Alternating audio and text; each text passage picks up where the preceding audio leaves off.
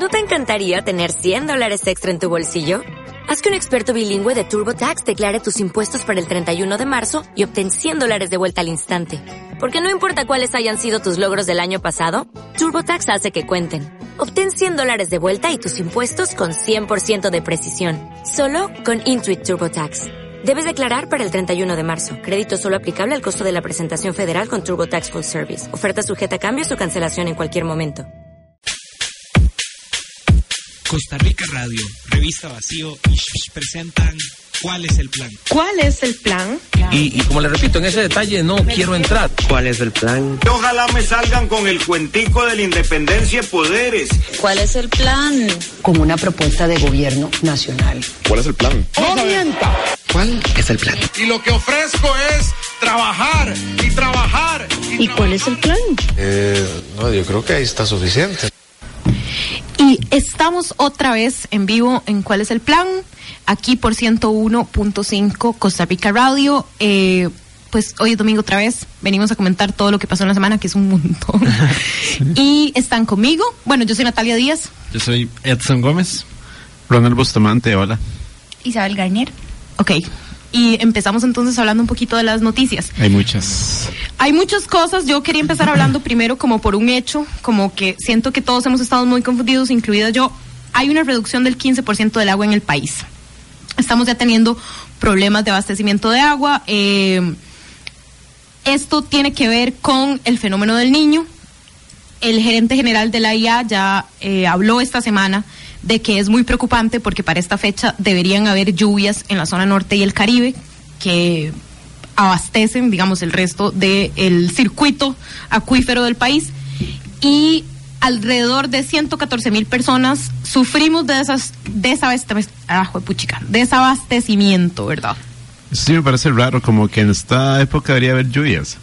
No debería haber lluvias en general. Recordemos que Costa Rica, ¿verdad? Es un país que tiene varios eh, microclimas. microclimas. Entonces, tal vez estamos acostumbrados a ver eh, días hermosos en el Valle Central sin lluvias. Pero aún así, sí. aún así, hasta ahora yo no he visto un aguacero en estas semanas en el Valle Central y no. sí es normal que haya uno De o dos cuando. por semana, Sí, sí. exacto, sobre todo en las tardes y eso no ha ocurrido. Sí, eh, eh, es muy interesante. Además, yo creo que hemos estado teniendo días bastante calientes, digamos. En- En la GAM el sol está muy, muy pesado. No quiero imaginarme cómo han estado las costas, por ejemplo, Guanacaste, Punta Arenas, Sí. etcétera, que ya de por sí complican el hecho de que no haya agua. Exacto, tal. exacto. Todo más difícil. De hecho, u- hace unas semanas comentábamos cómo es usual que en esta temporada hagan cortes de agua en los barrios del sur de San Sí, José, claro. ¿verdad? Porque ahí además, ¿verdad? Pero bueno. No, pues eso es para otro programa. Sí. pero, pero definitivamente estamos hablando de que se abastecen Sí, claro. zonas eh, que ya son problemáticas de por sí, ¿verdad? O sea, Escazú no se queda sin agua, No, Por por supuesto no. pero ya nos estamos quedando agua en otros lugares que no necesariamente son este los Los barrios que es, sur, ajá, los barrios del sur. Entonces, de hecho, han habido cortes en Amón, que es una zona súper comercial. Yo tengo cortes en mi casa todos los días. ¿En serio? Sí, en eso, por eso como la noticia está primero, porque yo dije, de fijo, esto nos está molestando porque está molestando a mí, no mentira. este, pero bueno, entonces, para que tomen en cuenta y sean responsables con el uso del agua, ¿verdad? Eso no solo quiere decir que se abastezcan Sí. en las horas en las que sí hay flujo regular, sino piensen, eh, vale la pena, si lo hacen, regar sus jardines tanto, Eso, vale la. Debería, no sé, los munis deberían cerrar las fuentes cuando tienen fuentes o eso, ¿no? Totalmente. Sí, creo que no lo hacen, pero... Cierren fuentes, si tienen fuentes, ojalá que sea un agua que circula, ¿verdad? Sí, o sea, que ya tiene un, un cierta cantidad y, y se va autorregulando la carajada. Eh, tomen duchas de- más rápidas, Eso es importante. sean, ajá, sean mucho más responsables como cómo están consumiendo el agua, porque nos está afectando a todos. Entonces, 2019, otro año en el cual nos preocupamos por el cambio climático. Saludos cordiales. Eso, eso es algo que yo quería decir porque en esa noticia siempre es como no es que el niño, no es que la niña. Ajá. Y entonces Sí. yo quiero saber, digamos, en qué punto vamos a empezar a ver en las noticias, ok, producto del cambio climático. ¿Verdad? O sea, ¿en, qué, en cuándo se va a dar ese quiebre si es que en algún momento se va a dar? Sí, como narrativo. Y es muy interesante porque esos fenómenos, a pesar de que son muy específicos, responden también al cambio climático. Sí, pasa, además están digamos. corriendo en el tiempo, ¿verdad? Como Claro. que en la época del año que están y eso. Bueno, ustedes tranquilos porque en teoría hoy debería ser un día en el que estamos sensibles a temas de medio ambiente porque el Paseo Colón está cerrado en estos momentos que estamos Sí. hablando, ¿verdad? Hay una feria de descarbonización, se presentó un plan de descarbonización, en teoría, eh, pues ya hemos hablado mil veces. Don Oscar Arias, entre todas las cosas que nos prometió, nos prometió un país eh, carbono neutral para el 2021, es el 2019 y seguimos con problemas en emisiones, ¿verdad? Sí.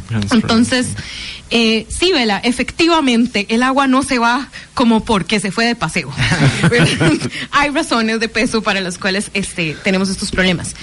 Ok, entonces, establecido el hecho de que vamos a estar deshidratados todos estos meses, eh, hablemos de cosas en las que también nos va a ir mal.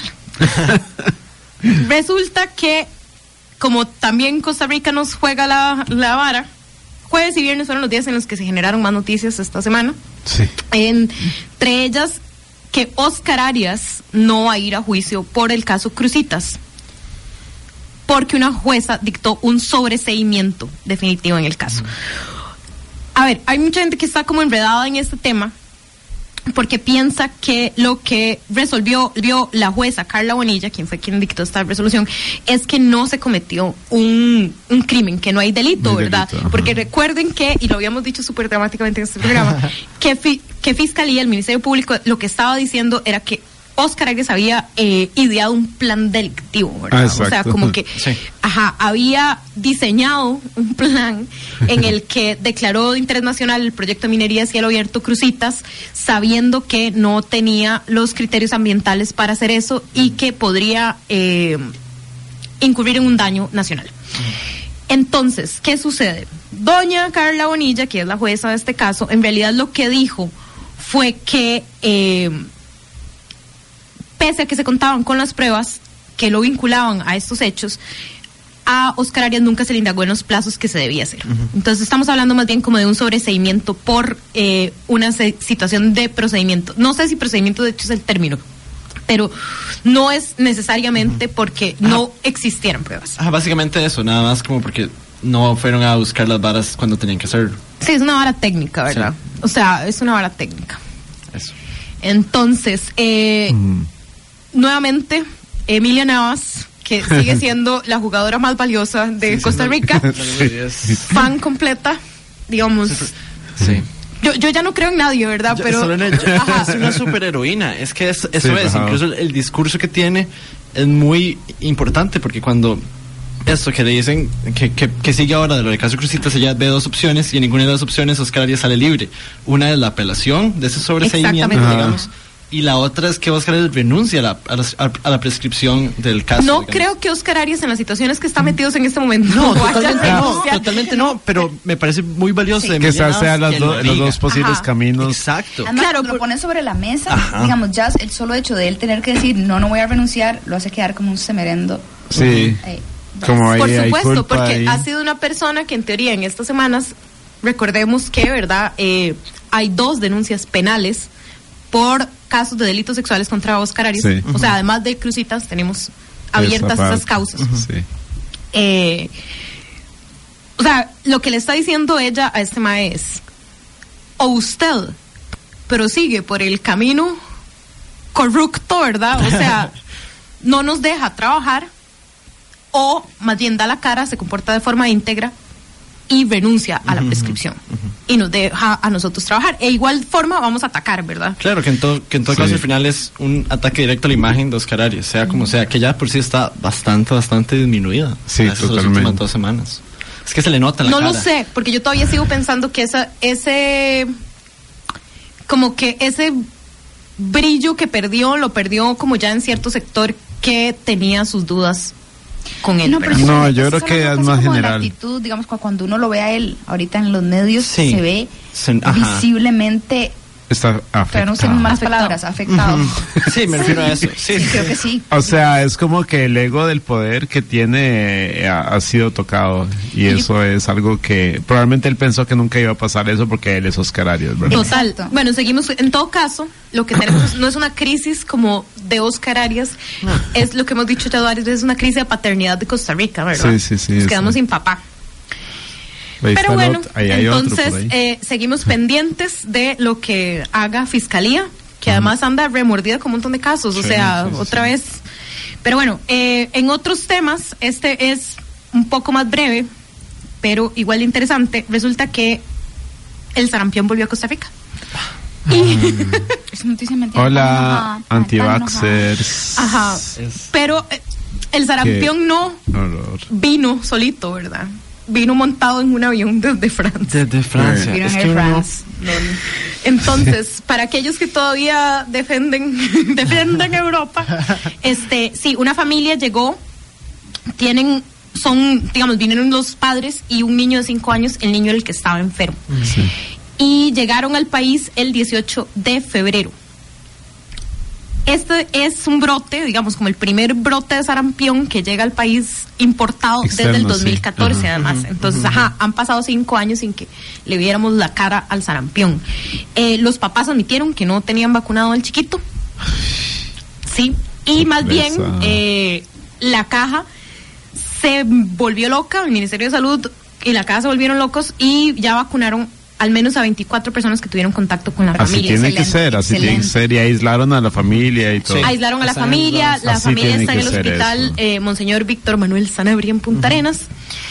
Y por siete días al menos deben estar en estricto aislamiento. Pues así es. Así es. Que En- aprendan. que- pero que eso, Sí. es, eso es interesante también por varias cosas. Primero, porque ya habíamos hablado de los antivacunas un día. Ay. Entonces, esta gente existe, es real y existe Sí. en otros países. Y es ¿verdad? peligrosa. Porque el sarampión está volviendo en Estados Unidos, Francia. Y eso, no, nada, es- eso que te iba a decir, está viniendo en lugares en donde uno supone que ya están, que ya se saben estas cosas y que se asumen, pero que más bien se dan discursos anticientíficos y etcétera. Sí, claro. Y está en el primer mundo, digamos. Estados Unidos, Francia, Europa. Sí, sí, A mí sí. lo que me parece súper interesante de este caso de los antivaxxers y ¿verdad? de las enfermedades es que es de las pocas instancias en las que realmente hay una consecuencia tangible y medible de las acciones de ellos. Sí. Entonces, si bien como los discursos, ¿verdad? Que son los mismos discursos fundamentalistas religiosos, Es la misma usualmente es súper difícil ponerlos a prueba. Aquí no. Claro. O sea, lástima que sea a expensas de vidas, Ujú. pero no puedo negar. Esto es ciencia. Es- Sí, exacto. Sí, es negación de ciencia. punto. Sí, de hechos. De hecho. comprobados una y otra vez en todo el mundo. No O sé sea, por qué, pero lo vi aparecer varias veces en, en- en mi timeline de Twitter al menos, eh, un testimonio de una mamá venezolana que hablaba de que no vacunaron a su hijo pequeño contra la varicela. Que, ajá, viste. Sí, yo por eso por eso lo traigo, porque además es como de Venezuela, todo, ¿verdad? O sea, Venezuela sí, tiene un contexto en el que las vacunas no son gratuitas, no hay un ente como la caja que incluso ahora puede usar a la fuerza pública para Para que es para obligar, ajá, para obligar a los papás a que vacunen a sus hijos. Entonces, esta el, la mamá contaba que el médico privado de ellos les dio la opción como de, di no, o sea, la, la vacuna es cara, ustedes pueden elegir si darle o no la vacuna al niño y eh, la pareja de papás, de hecho, había tenido varicela en algún momento, entonces como que se les ocurrió que estaba bien no, no, no vacunar al, al bebé y cuando cumplió como tres años, todos los niños tuvieron el virus y unas semanas después de que hubieran como contenido la enfermedad per se, al niño le dio eh, un derrame facial. Porque esa es otra cosa, ¿verdad? O sea, las enfermedades no son entes aislados, no ocupan su cuerpo como únicas y pasan muchos procesos biológicos y eh, le dio un, un síndrome al niño Mm. por causa de la varicela. Entonces, era un testimonio súper afectado porque además ella eh, se arrepentía mucho, llevaba mucha culpa de no haber vacunado al bebé. Claro.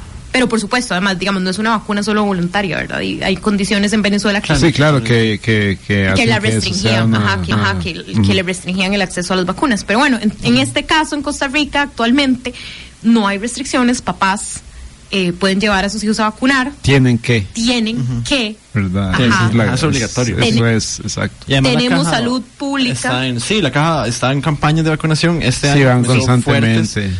Exacto. Y yo creo que también es como de también de valorar el trabajo que hace la caja Claro, en relación a eso. Y di, Costa Rica tiene eh, promedios y números históricos en cuanto al, conten- al contener ese tipo de enfermedades Sí. gracias a estos programas de vacunación desde hace más de medio siglo, digamos. Exactamente. Pero bueno, entonces con esta información nos vamos a un corte para seguir volviendo a comentar noticias. Esto es 101.5 Costa Rica Radio. Ya regresamos con ¿Cuál es el plan? 101.5 Costa Rica Radio. Estamos de vuelta con ¿Cuál es el plan? Por Costa Rica Radio. Estamos en 101.5 Costa Rica Radio. Esto es ¿Cuál es el plan? Soy Natalia Díaz. Edson Gómez. Ronald Bustamante. Isabel Garnier. y seguimos comentando un poco eh, de las cosas que sucedieron esta semana. semana. Otro tema denso de la semana fue procesar que, pues, la Comisión de Seguridad de Narcotráfico todavía está hablando de eh, modificar esta normativa de ley de normativa de armas, ¿verdad? La ley De la, de armas, sí. la ley de armas eh, y tuvimos a cinco diputados, una mayoría de la comisión que rechazaron disminuir a una la cantidad de armas permitidas por personas civiles, que esa era una propuesta que llevaba muy fuerte el Ministerio de Seguridad. Eh, a mí como me gusta cantar gente, la verdad, los diputados que, que, que estuvieron en contra de, de esta propuesta fueron Gustavo Viales, David Gurzón y Jorge Fonseca de Liberación Nacional, o sea, una mayoría de, de Liberación Nacional. Otto Roberto Vargas del Partido Republicano Social Cristiano y Zoila Rosa Bolio del Partido de Integración Nacional, pim, pirim, pim, pim. En la misma comisión hubo eh, pues una oposición de Carolina Hidalgo, la presidenta de, de la Asamblea, Enrique Sánchez, ambos del PAC, Harlan Hoppelman y Marolina Sofeifa, que son de Nueva República. Que existe, Ajá. asumamos que se pueden decir. O sea, yo ya- Ah. ¿cómo nos referimos a esta gente que, se, verdad, que son diputados independientes, pero bueno, tienen armado como un bloque ideológico? Sí. Ok. bloque ideológico. Está bien. Me gusta. Eh, esta es una situación de ejecutivo versus legislativo en este momento, porque tam- digamos, como no- nosotros como civi- civiles regulares, ¿verdad? Laicos, eh, no podemos, no podemos intervenir en esta discusión. Entonces, el Ministerio de Seguridad, a partir de lo que se discutió en comisión, urgió a los diputados que revirtieran estos, estos cambios que, que estaban, Ajá. ¿verdad? Eh, se discutieron muchas cosas, yo todavía no entiendo ni la mitad, habíamos ya tenido un programa sobre armas como para explañarnos un poco más sobre el tema y de hecho ni siquiera habíamos empezado a desmenuzar todo, todo lo que implicaba eh, es- esta ley. Y eh, entre las cosas polémicas que, que el, el ministro de Seguridad, Michael Soto, criticó, fue que se retirara la prohibición de portar armas para las personas que tenían antecedentes policiales. Los diputados que se opusieron a esta eh, sugerencia alegaron que es que ese concepto no existe jurídicamente. Ajá. A mí eso me parece de las, cosas, de las cosas más irresponsables que puedan hacer, porque en vez de ocuparse de entender eso, porque además no es que no existe jurídicamente, sino que existe un reglamento que, que- Ajá, que- que ajá. se utiliza para con, con esa idea, en vez de fortalecer la ley, digamos, y darle nombre a eso para proteger a la población de las personas que no deberían portar armas, es como, ah, no, eso no Sí, existe. eso no sí, existe, porte entonces, sí, ignorémoslo. Y eso es bastante peligroso. Sí, totalmente. Exactamente. Pero bueno, por ahora lo único que podemos hacer es como seguirle el pulso a lo que sigue siendo la comisión y eh, bueno, entre las cosas que sucedieron, digamos, dentro de las reacciones que provocaron es- estas, esta situación en asamblea, pues Laura Chinchilla salió también a contradecir a, a los diputados de Liberación Nacional. Seguimos viendo un partido completamente fracturado, Sí, ¿verdad? totalmente. Entonces, sí, entonces, ten- pero tenemos tres diputados de Liberación Nacional que eh, están sentados en la idea de que más bien debería ser laxo el control de armas en Costa Rica. Que eso también- La ONU también se, perdón, se- se me olvidaba, la ONU también se manifestó, de hecho, Ujú. por aquí. Que eso también, y ya tal vez como para ir cerrando este tema, que hay que igual seguirle dándole pista a esto, pero que no son los diputados propiamente como diputados los que están eh, llevando esta dinam- esta agenda, pues hay, Ajá. Hay un lobby. Hay un lobby, hay Sí, un lobby totalmente. pro armas, hay un lobby que di, eh, esto, estas cuestiones que se acaban de dar pudieron ha- haber abierto el portillo para que las armas semiautomáticas ya sean permitidas Sí. las personas. Yo creo que la quieren para Civiles, matar al virus del sarampión. Tienen que vacunar y... Sí. ¿Cuánto nos ahorraría eso en la caja? A ver, mentira. o sea, mi pregunta es, números. ¿salvaríamos la caja? salvar la caja. Ajá. ¿Tendría pensión yo? Sí. No, no, no. Ay, no. Este, sí, de hecho sí, lo del lobby fue preocupante porque también algunos periodistas se manifestaron en Twitter, y lo digo porque soy periodista y veo cuentas de periodistas, eh, reclamando un poco que las, las órdenes del día las tenían muy al pulso personas que no formaban parte de la barra de prensa oficial, sino que estaban ahí como civiles y que probablemente, ¿verdad? Porque eso otra vez un presuntamente, alguien dijo, eh, podrían pertenecer al lobby que estaban ahí como Pero, consultores. sí, sí. Entonces, están más al tanto de el orden que tiene la comisión en este momento con el proyecto, las personas que están ahí hablando pro armas que los periodistas que están cubriendo Qué la raro, situación. sí. Entonces, ¿verdad? Bueno, Mm. Lo que llama también a reformar el reglamento de la Asamblea en relación a los lobistas, digamos. Sí. Es una cuestión que es muy un laxa, tema que tenía cuestión que ya había llevado Carolina Hidalgo desde que entró a asamblea también verdad entonces eh, sí es muy necesario hablar un poco de cómo funcionan los lobistas en asamblea legislativa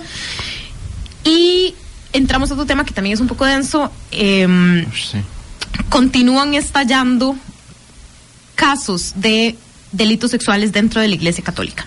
Entonces, la portada esta semana del Semanario Universidad, que además ha sido fue el medio que publicó en Costa. Rica la- el caso de delitos de violación que tiene Oscar Arias pendiente y fue quienes también manejaron la información sobre Mauricio Víquez. Esta semana publicaron en portada que el sacerdote sabía de la denuncia penal porque la iglesia le informó y además huyó. ¿Qué sucedió esta semana? El juzgado penal de desamparados emitió una orden de captura internacional. Uy. Entonces, ajá, esto ya dejó de ser un problema local, que era como lo había manejado la Iglesia Católica hasta el momento, dejó de ser un problema nacional, que fue lo que se convirtió cuando ya lo estaba llevando el juzgado penal, y ahora, de hecho, es un problema internacional. Porque, eh, bueno, Mauricio Víquez además era profesor de la UCR, ¿se acuerdan? Saludos Sí. cordiales.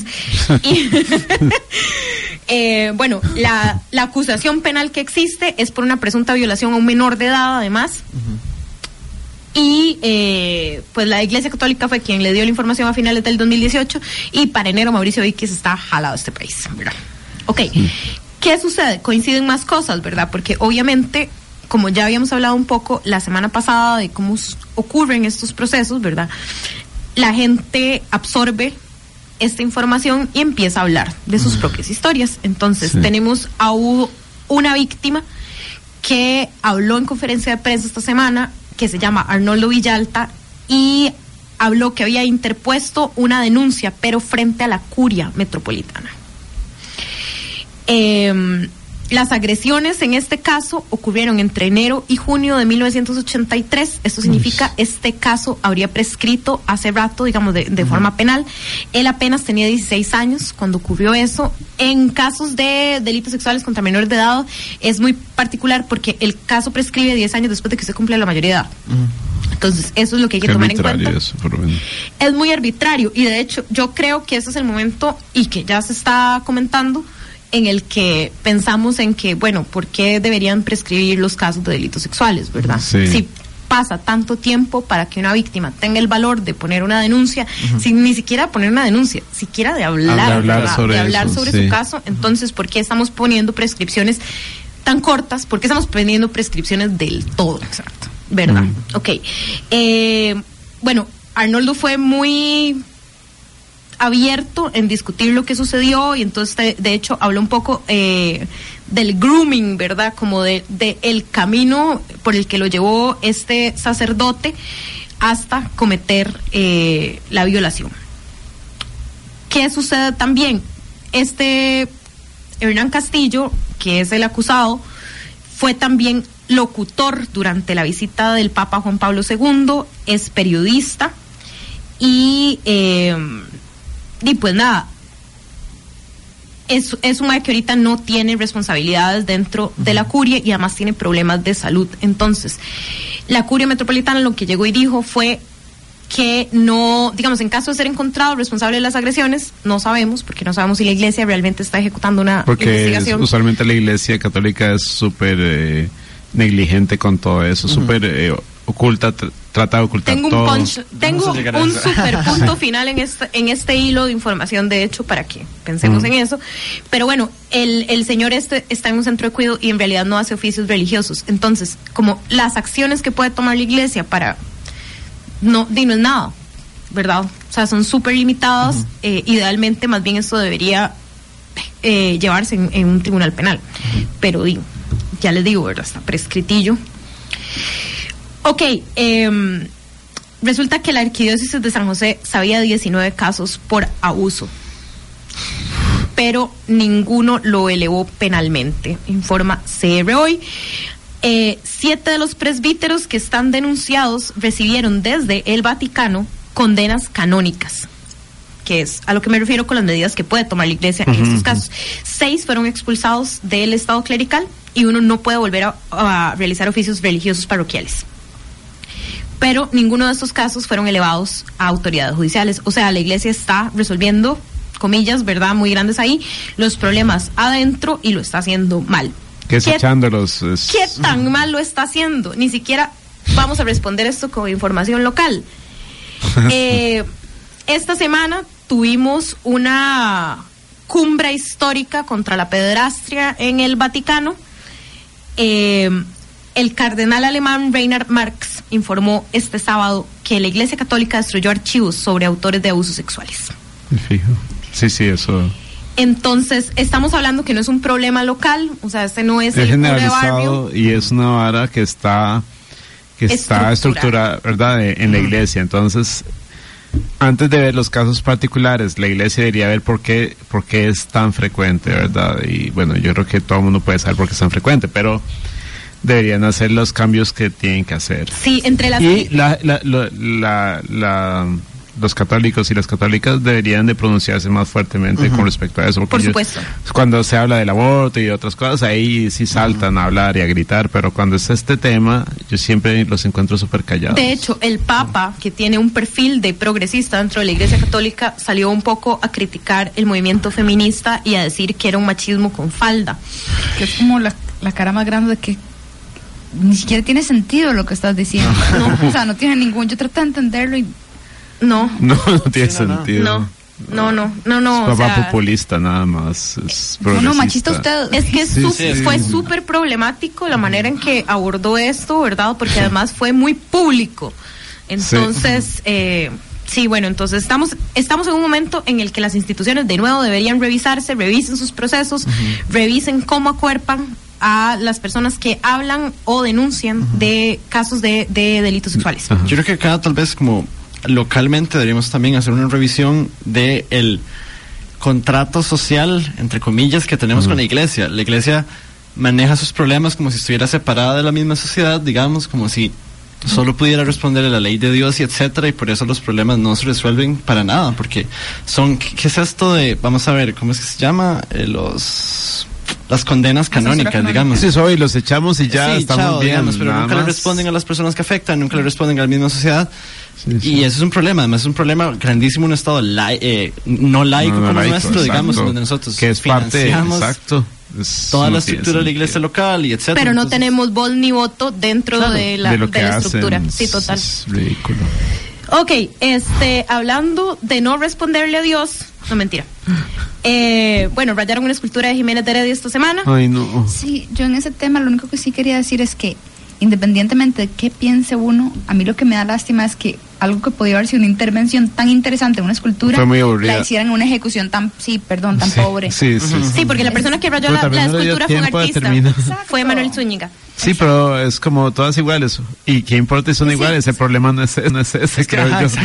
Pero bueno, entonces O otros, sea. otros dramas, además del rayonazo de la, de la escultura que nos abrió como un abanico de posibilidades de discusión de arte. que se fomentó a raíz de eso, eso sí. Sí, Quiero exacto. cerrar y qué pena porque yo sé que no vamos a poder hablar de esto porque ya vamos a corte. Eh, nada más que tuvimos un zafarrancho terrible en la embajada de Venezuela esta semana. Ay, no. Entonces, sí. eh, en resumen y conclusión, los la embajadora de Guaidó, que era quien quien estaba ahorita en la embajada, que se llamaba María Faria, tuvo que salir. eh, fue un escándalo muy terrible. De hecho, el tránsito colapsó. O sea, un, un, el- un diplomático de Maduro se desmayó, lo enviaron al hospital. O sea, estamos hablando de otro nivel.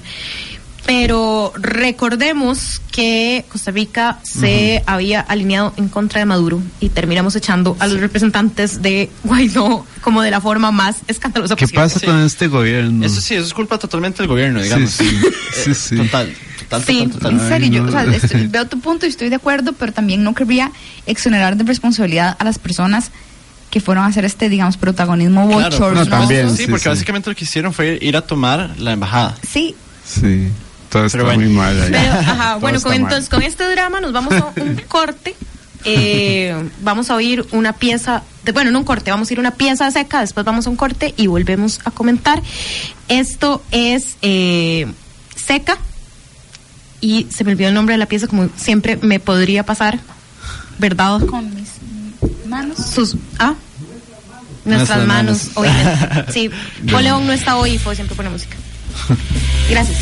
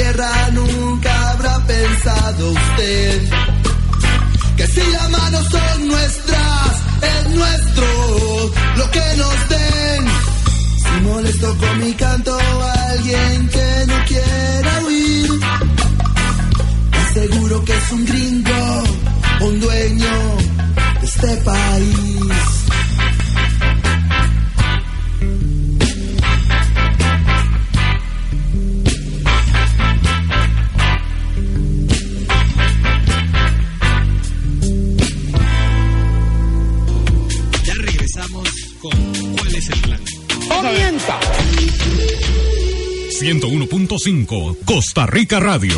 Estamos de vuelta con ¿Cuál es el plan? Por Costa Rica Radio. Estamos de vuelta en 101.5 vamos a hablar hoy de cuál es el plan con las pruebas FARO, las nuevas pruebas que van a sustituir eh, el bachillerato que las cuatro personas que estamos aquí llevamos. Y hablo Natalia Díaz. Edson Gómez. Ronald Bustamante. Isabel Garnier. Y bueno, vamos a hablar un poquito de las pruebas Fa- pruebas FARO. Esta semana el Ministerio de Educación anunció que le iba a dar fin a las pruebas de bachillerato, a las pruebas nacionales de bachillerato, como se conocían, para eh, implementar un nuevo modelo de evaluación que se llama las pruebas FARO. Y eso significa, bueno, FARO significa fortalecimiento de aprendizajes para la renovación de oportunidades. Me encanta, digamos, como un acrónimo tan... Pues porque Sí, creo es que primero pensaron en el acrónimo. acrónimo y luego- ¿Qué quiere decir eso? ¿Qué palabra le metemos? Sí, porque siento que Faro tiene muchas asociaciones positivas. Sí, Sí, exacto. claro. Ajá, y después nada más. Hay que reconocer cuando hay aciertos en comunicación. Sí, está es bien. importante. Este es un acierto en comunicación, es cierto, Vela. ¿Qué decirle? ¿Qué decirle? Eh, bueno, estas pruebas van a ser aplicadas por estudiantes de quinto año de, de primaria y décimo grado de eh, secundaria. O sea, un año antes de que terminen. eh, en- No como el bachillerato que se aplicaba en sexto grado En sexto. y en quinto Ajá. año. Ajá. Y que antes también se aplicaban, bueno, pruebas nacionales, no bachillerato, pero se aplicaban en noveno también. Ajá, porque era el fin del segundo. Del tercer ciclo. Del tercer Ajá. ciclo. Y luego de educación. Ahora, a mí me surge una. Bueno, sigamos y luego. pues. Hay demasiadas preguntas. Hay muchas preguntas, Sí. pero bueno. Sí, eso es un eh, preguntas, tranquilo. Estas pruebas van a darse en las cuatro asignaturas básicas, estudios sociales, español, matemática y ciencias. Eh, ya, por ejemplo, para la secundaria ya no va a haber una división de física, química y biología, sino que van a ser ciencias, van a ser de las tres. Eh, es un cambio interesante, las pruebas son obligatorias y eh, se, ref- se realizarán en un formato similar a las de bachillerato, pero se pretende que en el futuro sean digitales.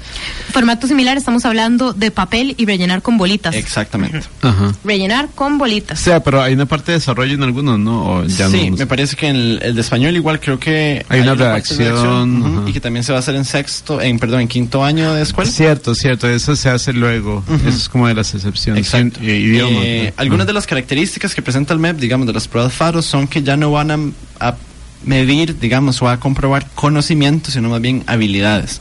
Sí. Esto podríamos Sea lo que sea. sea lo que sea, pero evidentemente es un cambio eh, a como se tenía pensado en las, las pruebas de bachillerato. Estas pruebas FARO van a representar un 40% de la nota de graduación de los chicos y las chicas. Entonces, por ejemplo, ah, bueno, eso también significa que no se aprueban o se reprueban. O sea, que lo que importa es la nota al final, de, es el 40% más el 60%. Exacto. El 60 de los exámenes normales y trabajos, Ajá. etcétera. de O los- sea, uno puede perder la prueba, pero ganar eh, el, ba- el, digamos, el, el, el, El- el título. total. Ajá, Ajá, sí, exacto. le da más de 70. Exacto. Ajá. Eh, eso es muy interesante porque, por ejemplo, el, el- el ministro explicaba que un estudiante que saque, por ejemplo, la mitad de los puntos de las pruebas FARO, Puede- tiene un 20% y todavía le da chance, digamos, De aprobar el- de aprobar. Y además, las pruebas tienen ya de por sí la idea de que pueden repetirse el año siguiente. Se pueden repetir, es Se cierto. pueden repetir en quinto o en sexto de escuela y se obtiene o la nota que queda es la nota más alta del estudiante. Está bien. Entonces, si el siguiente año razonable. sacan una nota menor, se aplica la nota mayor, digamos, la que más Ok. eh, beneficia al estudiante. Estas pruebas, también la idea del MEP es que sean, eh, que les den insumos para mejorar los procesos de educación. Y que también esa es la idea de que se hagan décimo y en quinto. Décimo año es el año en donde más personas reprueban y donde más personas repiten del sistema educativo en general. Y eso es también muchas veces eh, he oído rumores de que en ciertos cores, si la gente le da, no le va tan bien en décimo, prefieren que se queden ahí a que tener el peso de tratar de pasarlos en bachi porque Claro. eso serían números negativos para la institución. Una cosa horrible, Bueno, más ¿verdad? allá de rumores, por, por lo menos en el colegio en el que yo estuve, era muy abiertamente así. Bueno, en, en privados es usual, creo. ajá, creo. ajá, pero también hablemos por qué esos números negativos importan en el MEP. ¿Por qué importan en el MEP? Ajá, porque digamos un colegio no querría eh, Ajá. transparentar que tiene problemas de, de, de graduaciones. ¿Por qué? Ni idea tengo. Por plata. Pero es el presupuesto que les dan. Claro, porque tienen. eh, Es- entre te más evalúan. alta sea Ah, ok, claro. claro. Sí, yo pienso que en el caso de los privados es evidente porque eso, la reputación cae y menos Por plata. que... Exacto. Ok, todo es por plata. Todo es por plata. ¿ok? Wow. Saludos. Saludos al Ey, tengo una pregunta. Entonces, si yo estaba en cuarto el año pasado y ahora en quinto, tengo que hacerlo igual. O, Este Ya año no hay sí, específicamente. sí, Ajá. ya no hay Este bachi, pero eh, lo- hago el faro en quinto. Porque Sí. si no me lo salto. eh. Sí, exacto. Bueno, pero este Creo, estamos, no estamos sé. en un proceso de transición. Sí, sí, sí. Pueden darse muchísimos casos y además estamos en un, en un momento histórico particular en el sistema educativo. El año pasado tuvimos una huelga Sí. que modificó muchísimas cosas. Claro. Ahora, lo de ciencia me parece inter- interesante e importante de, de- de señalar porque son las tres. Y es que antes, recordemos que en Bachi se escoge una, pero que incluso muchos colegios solo daban una de las tres, no enseñaban las tres ciencias a partir de décimo. Sí. Decía- usualmente era biología, que era la más fácil en teoría porque es la más memorística. Y yo además asumo que eso de, de conocimiento se refiere tal vez a que no sea tan memorístico la, la, la evaluación, ¿verdad? Pero entonces ahora va a tener que prepararse mejor en las otras dos ciencias, eh, en, en las tres en general, y que- no es algo que, que los colegios están a- habituados a hacer, creo yo, ¿verdad? Yo creo que, digamos, en una primera instancia yo recibo esto como una buena noticia porque mi temor en un inicio Sí, era claro. que quitaran las pruebas de bachillerato, ¿verdad? Que sabemos que mucha gente lo ha sugerido. Este. Entonces a mí me alegra primero que no se quiten y segundo además también. que independientemente de todas las cosas que podrían salir terriblemente mal, eh, que me parece que vienen de, o sea, que la idea es buena, que la propuesta de estas pruebas es buena, sobre todo en cuanto a, siento de lo que he leído, que antes el bachillerato recaía la responsabilidad casi que enteramente sobre el estudiante, ¿verdad? De pasar o no, mientras que con este nuevo sistema Sí, hay una En enorme teoría. responsabilidad, en teoría, sobre los docentes, no solo, ¿verdad?, para la promoción, sino más que, más que nada para este plan, ¿verdad? De, bueno, ok, estos son los resultados, ¿cómo vamos a hacer? ¿Cómo vamos a mejorar? Y yo creo que en cuanto entendamos el sistema educativo como esa relación entre estudiantes y maestros, vamos a tener resultados, ojalá. Pero mejores. mira que yo me pregunto y, y me parece difícil. O sea, ok, sos un profesor, tenés a cargo, no tenés un aula de 30, porque Tenés esto es el todas MEP. las aulas de Tenés 40. Todas las aulas, cada una está hacinada. 40 además. horas de sem- semanales de eso, es terrible. Esto en papel suena como un avance porque es diseñar la educación alrededor del estudiante. Eso es muy, o sea, como un proceso muy individualizado de enseñanza cuando estábamos más bien acostumbrados a estar en el aula, tener un corte eh, homogenizado, digamos, para todos, una vara muy... Exacto. Ajá. Igualitaria. eh. No igualitaria, más bien como totalizadora, Sí, sí, ¿verdad? O sea, o sí o no, o sos o no. Uniformizante. Uniformizante, sí. gracias. Exacto. Entonces, eh, en papel, las pruebas FARO suenan a que van a gestarse alrededor de las necesidades de cada estudiante. Yo me pregunto, ¿tenemos la capacidad? Yo creo que está complicado en cuanto a capacidad y eh, infraestructura y de preparación de los profes. Y entonces a mí me parece que, o sea, yo sí creo que, es- que en principio es más positiva esta forma de prueba, pero que tal vez hubieran tuvieron que haber dejado un rango de unos de un tiempo para poder hacer ajustes, no hacerlo un cambio tan que es otra cosa que también me, me es que me, me preocupa, ni siquiera es incomoda, ni estoy en contra, ni nada, son puras preguntas, de verdad. Eh, tenés unas pruebas que no se prueban ni se, ni se reprueban. Eso cambia completamente todo el pensamiento de evaluación, ¿verdad? Sí, exacto. Porque no, otra vez, ya no estamos hablando de hay malos y buenos, Claro. Hay este notas malas, hay notas buenas, ¿verdad? ¿Qué va a suceder con el resto del, del sistema de evaluación? ¿Todavía existirán exámenes como los hemos conocido hasta ahora? Entonces, di- digamos, tenés pruebas nacionales que reconfiguran completamente el pensamiento evaluativo de- en la educación. Pero si no estás como metiéndote al pensamiento evaluativo dentro de las instituciones, no Pero estás es que haciendo mucho. eso no es tan relevante por, por, el, por el formato, ¿verdad? Porque si la gente puede pasar con no muy buena nota en la prueba, entonces puede seguir todo normal en ese sentido. No Más importa. o menos, pero bueno, podemos resolver eso después de nuestro último corte. Volvemos a cuál es el plan en 101.5 Costa Rica Radio. Ya regresamos con ¿Cuál es el plan?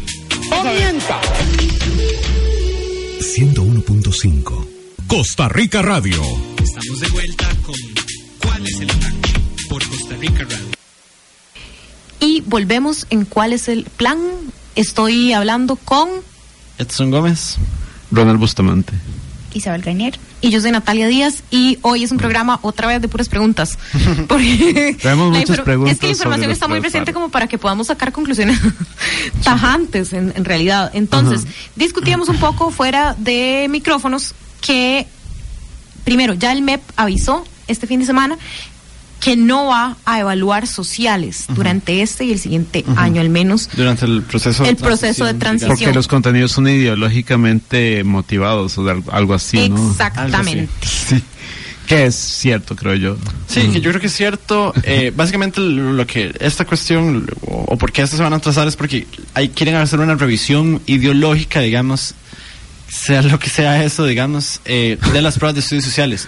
Que, que yo, yo sí quiero decir que a mí me preocupa muchísimo, digamos, eh, que, que el MEP tome una posición que ya es una posición que ha tomado el gobierno, digamos, que ha tomado Carlos Alvarado, que ha tomado Edgar Mora, de no, de, de no ideología, de que no hay una ideología detrás de lo que hacemos, digamos, sino que más bien es una cuestión muy neutral, muy abierta y etcétera, que, que claramente es una posición ideológica de por sí. Sí, que no deja contento a nadie en el final, en realidad.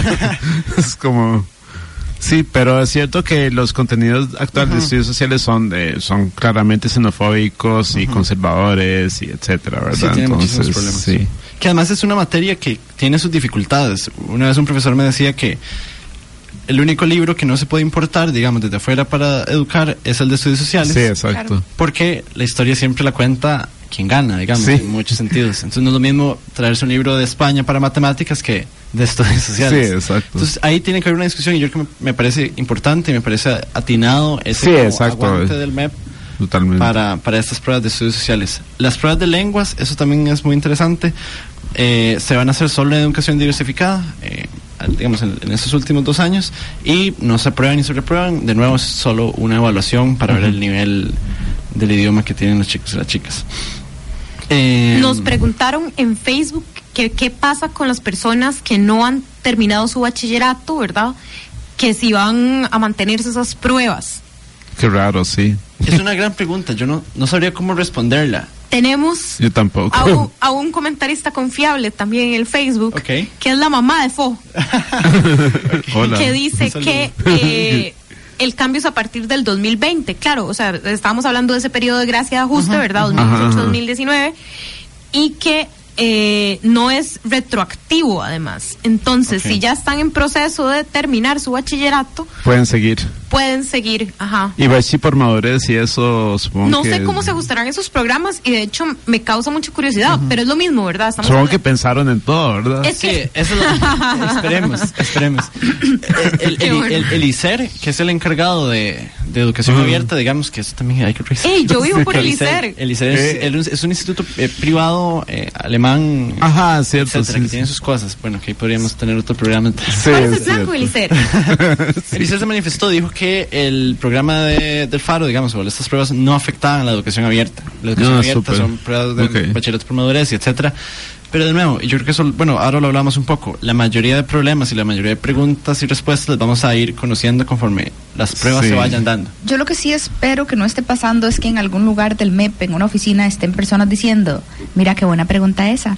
Realmente- realmente- Ojalá, ojalá, si no pensaron, ojalá estén oyendo, además, porque si no... En realidad yo siempre confío, esperaría que al- algún funcionario público nos esté escuchando en algún lugar de este país. lo sería lindo. Y si hay preguntas que nosotros no podemos responder, porque además trabajamos con la información disponible, ¿verdad? La o sea, que- estos sí, programas trabajan con la información disponible, eh, y pues estén ahí, eh, ¿verdad? Pendientes de qué estamos diciendo. A mí, no me, a mí no me molesta tanto que hayan preguntas sin resolver. El problema es que se queden sin resolver, O ¿verdad? sea, que estén en el fondo ahí. Ajá.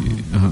Digamos, nosotros no somos, no somos el MEP para venir a resolver las cosas, pero está bueno di que oigan comentarios de Ahora, de- entonces, de todas formas, sí, vos decís que eso implicaría un montón de cambios estructurales en la forma de de pensamiento educativo, que de hecho este el año pasado cuando habíamos comentado ya planes de gobierno, ¿verdad? Recordemos que cuál es el plan, En- empezó comentando planes de gobierno. Por eso se llama. ¿cuál es el Habíamos plan?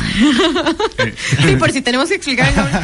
Este, ah, ya habíamos hablado un poco eh, como que habían ciertas cargas ideológicas en educación en algunos planes y no Sí. estaban como muy bien tratadas además porque pues a ver Costa Rica usa de referente a países europeos eh, desarrollados ¿Te acuerdas? Como Francia, los que trajeron el sarampión. No, mentira. Exacto. Mentira, mentira, porque generalmente como que lo- los, que son Como los que no líderes en el educación son más bien los, eh. los nórdicos, entonces Suiza, Son Noruega, en entonces todo. además son referente porque recordemos que Costa Rica es una socialdemocracia, entonces como que usamos referente político, económico y educativo a estas eh, potencias europeas. No social, pero todo lo demás tal vez. Pero bueno, entonces lo que quiero decir es cómo se reconfigura el pensamiento y la historia incluso cuando dejamos de ver ganadores y perdedores en pruebas nacionales. ¿Ok? Eh, yo bromeaba ahora, yo soy bachiller de honor, porque el MEP también tenía. Felicidades. Di, no sé, Mael, ese título solo le sirve a mi mamá para decir que algo... Sí. O sea, no, le sirve al cole para, vea, tuvimos... Ya tuvimos una Plata. persona que... Sí. Sí. Vamos a subir el, la en, en el año, en el año en el que yo gané el bachillerato de honor, éramos 32 personas a nivel nacional los que tuvimos ese... Esos son muy pocos.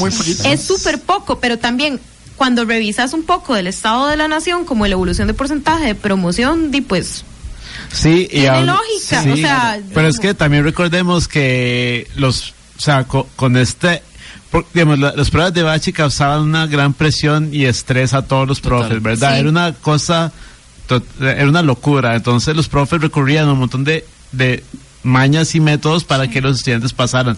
En matemática, que es mi área, yo sé que la gente hacía el examen con cálculo, no, no sabían lo que estaban haciendo, no entendían nada de mate, pero la cálculo había unas técnicas ahí raras para poder resolver el examen. Y a eso llegaba. Mae, qué rajado que mate y- es el tipo de materia en el que usted puede llegar a la respuesta correcta con todos los procedimientos mal hechos. Sí, claro, Yo porque daba además es centros de de, mate selección. y eso, ajá, eso a mí me pasaba un montón como con, lo- con los compañeros que yo trabajaba, que llegaban y daban con la respuesta y es que además mate es selección, exacto, es llenar Entonces bolitas. es como, no, no importa.